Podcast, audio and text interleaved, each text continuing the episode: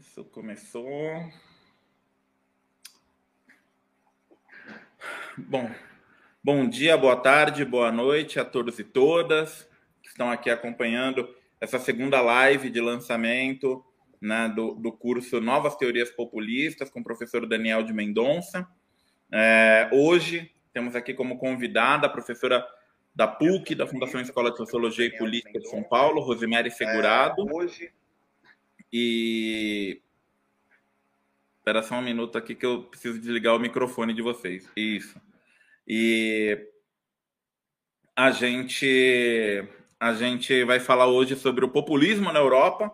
Né? Eu sei que é muito difícil olhar para fora do Brasil no, no, momento que a gente vive aqui, mas é, é, como a gente vai estar tá num curso falando sobre novas teorias populistas, é incontornável a gente falar do cenário europeu, principalmente da Espanha, onde teve o exemplo do Podemos, né, dentro do dentro do escopo do curso, né? Então, é, sem mais delongas aqui, vou passar a palavra para os debatedores e vou me retirar aqui da live, né? Mas, antes de mais nada, eu queria só dar um lembrete para todos vocês que estão assistindo a live ou ouvindo o podcast, porque depois essa live vira um podcast. É, a gente está com as matrículas abertas né, do, do curso. Até o dia 26 estarão abertas as matrículas.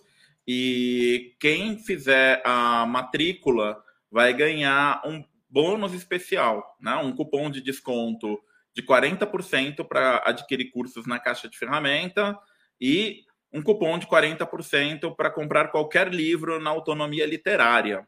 Inclusive, o livro Por um Populismo de Esquerda, que foi traduzido pelo professor Daniel de Mendonça e, e que está disponível à venda no site da Autonomia Literária. Né? Então, pedir também para vocês é, darem like aqui embaixo, apertar o sininho para receber as notificações e compartilhem o link dessa live nos seus grupos de WhatsApp, nas suas listas de transmissão e para os seus amigos. Então é isso. Muito obrigado a todos e todas, professor Daniel, professora Rosemary. Eu vou passar a palavra para vocês agora. Bom, eu começo, Taca, o Daniel.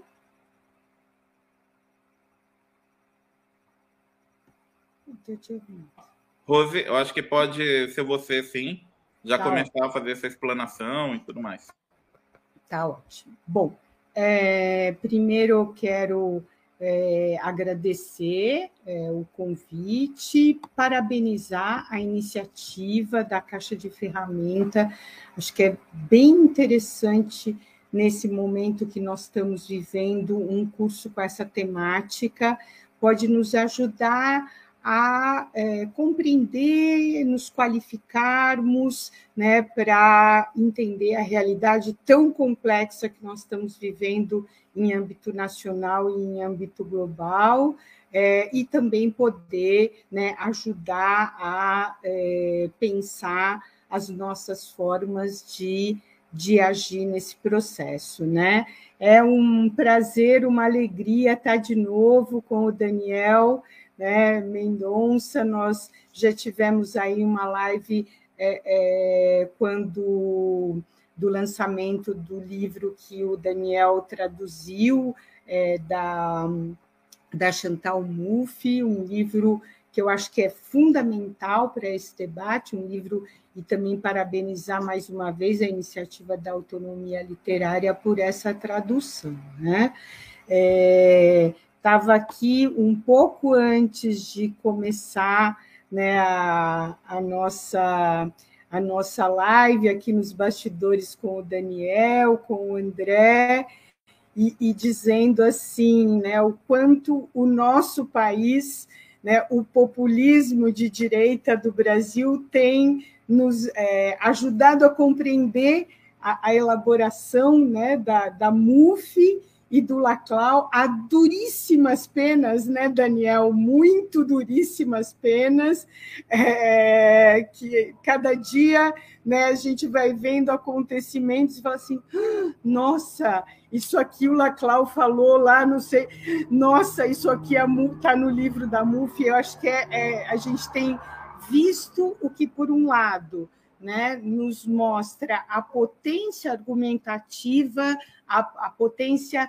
interpretativa e analítica né, desses autores, é, e, claro, nos mostra também uh, os enormes desafios que nós temos né, para uh, superar esse momento. Né? Estava é, comentando também da grande dificuldade né, de acompanhar o cenário global justamente pela, pela multiplicidade de acontecimentos que nós estamos vivendo. É, é, então, enfim, né, peço desculpas se por acaso é, não tem alguma questão é, que não seja contemplada aqui na nossa fala, né? E, e acho que assim, fico, fiquei pensando muito, né, quando o André me convidou, é, como pensar o movimento né, de esquerda na Europa, né, o populismo de esquerda. Eu acho que a Europa, que nos anos passados é, nos trouxe tantas é, novidades e tantas iniciativas políticas é, importantes e interessantes, e, e também marcar um pouco, principalmente no caso do Podemos, da Espanha, o quanto essas iniciativas são um fluxo né, em que é, nos inspiram, mas que eles também se inspiraram muito para o desenvolvimento das suas estratégias é, na ação de movimentos uh, aqui latino-americanos, Bolívia, Argentina, Brasil, eh, Equador, etc. Né? Então, eu acho que esse fluxo é muito importante é, porque nos ajuda a ampliar né, a nossa capacidade de compreender né, é, essa realidade tão complexa quanto a é, do século XXI. Né? É, e também falar um pouco da dificuldade de pensar esse momento é, com esse, uh, esse acontecimento que nos atravessou desde o início do ano passado, que é a pandemia é, da Covid-19. Né? Então, uh, e o quanto esse acontecimento é, é, para além já dos impactos das perdas de milhares é, de vidas no, né, em âmbito global, no nosso país, é, praticamente 580 mil mortos oficiais, né? Provavelmente, talvez esse número seja ainda maior pela falta de testes, né? É, o quanto essa pandemia, pelo menos do meu ponto de vista, me fez pensar muito né, é, em como estamos cuidando né, e nos relacionando né, com a, as questões é, do nosso planeta, as questões ambientais. Essa pandemia por parte de cientistas de outra área, né, é, já era um pouco anunciada, né, um pouco, não essa exatamente, mas uma pandemia, um impacto pela, pelas tantas transformações produzidas pelo homem e produzidas muito influenciadas pelo, pela dinâmica do capitalismo contemporâneo, pela dinâmica dos processos neoliberais. Né? Do ponto de vista é, dos movimentos sociais, dos movimentos de esquerda, dos partidos de esquerda, é, a pandemia nos trouxe um desafio muito grande, né? um desafio muito grande, porque tivemos as ruas interditadas por nós, até para sermos coerentes com o nosso discurso e não negacionistas como né, é, a extrema-direita tem feito no nosso país e na Europa. Né? É, então, sabíamos que uh, a, a, necessidade da rua se fazia cada vez mais presente para que a gente pudesse ter políticas adequadas para enfrentar né, a pandemia sem penalizar como penalizou, como vem penalizando fortemente, principalmente é, as camadas mais populares né, da sociedade, com desemprego, com pobreza, né, é, aqueles que têm trabalhos mais precários e que não têm condições de fazer um isolamento social. Mas como ir à rua nesse momento em que as aglomerações são é, os espaços em que é, é, se proporciona muito né, a, a, a, ampliação de contágios. Então, é, era um dilema né, desse ponto de vista. A gente sabe que as ruas são fundamentais para mostrar, né, potencializar a, as resistências, mas não tínhamos, né, e agora começamos a retomar, principalmente né, com é, a ampliação da vacinação, e isso se faz muito né, é, importante. Evidentemente, né, tivemos muitas iniciativas é, nas redes e acabamos ocupando muito com várias atividades, é, inclusive atividades de é, de solidariedade, de apoio né, a grupos mais vulneráveis. Então, a rede ocupou e ocupa ainda um papel importante, né, sabendo, obviamente, que né, é, para nós o mais importante é a combinação, a articulação entre as redes e as redes digitais e as ruas, porque isso potencializa muito mais né, as nossas formas de é, de resistência. Né?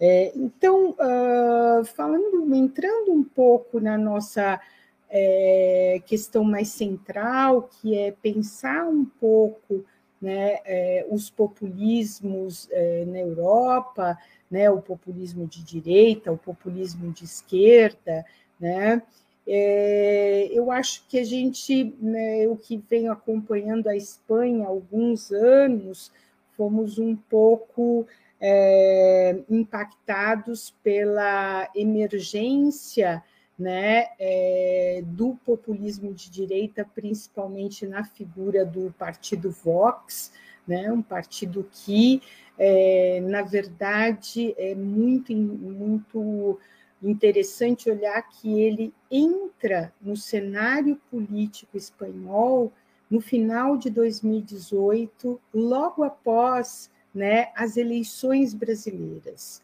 né, as eleições presidenciais brasileiras é, que, é, que elegeram Jair Bolsonaro. É muito curioso que é, a Espanha tem um sistema eleitoral em que algumas províncias elas fazem eleições é, é calendários diferentes, né, eleições regionais. Uma dessas províncias é a província é, da Andalucia, uma província em que o Partido Socialista é, Espanhol historicamente teve uma presença, tem uma presença muito grande, muito forte. Né? É, na Espanha, eles costumam até se referir como a província vermelha, né, por conta das cores do Partido Socialista. E é, no começo de dezembro de 2018, eles tinham uma eleição regional é, é, na Andalucia, e, e eu estou chamando a atenção, quero enfatizar isso, para que a gente perceba as estratégias e as semelhanças, inclusive, com as estratégias adotadas aqui no Brasil. Acho que isso é importante também para nós. Quer dizer, a gente pensa Europa, pensa esquerda europeia, direita europeia, porque também é um aprendizado para a nossa é, reflexão e para a nossa ação política. Então, o que aconteceu é que é, as pesquisas de opinião davam que o partido Vox poderia ter, eleger no máximo dois deputados, né? E pesquisas mais ou menos como aqui, às vésperas da, das eleições. Bom, o que aconteceu? Aconteceu que o Vox elegeu 12 deputados. E isso colocou né, é, 12 deputados na província vermelha, tradicionalmente de esquerda, com uma grande presença do Partido Socialista e também do Podemos da Espanha. Né? Então, esse contexto é um contexto muito, é, muito importante. Né? É, as estratégias de lá foram muito semelhantes às nossas, inclusive com alguns companheiros espanhóis, a gente falava do uso do WhatsApp, que aqui estava explodindo, eles falavam: nossa, isso não existe na Espanha. Não existe até a ascensão do Vox. E se a gente, né, lendo a cobertura dos jornais espanhóis, é,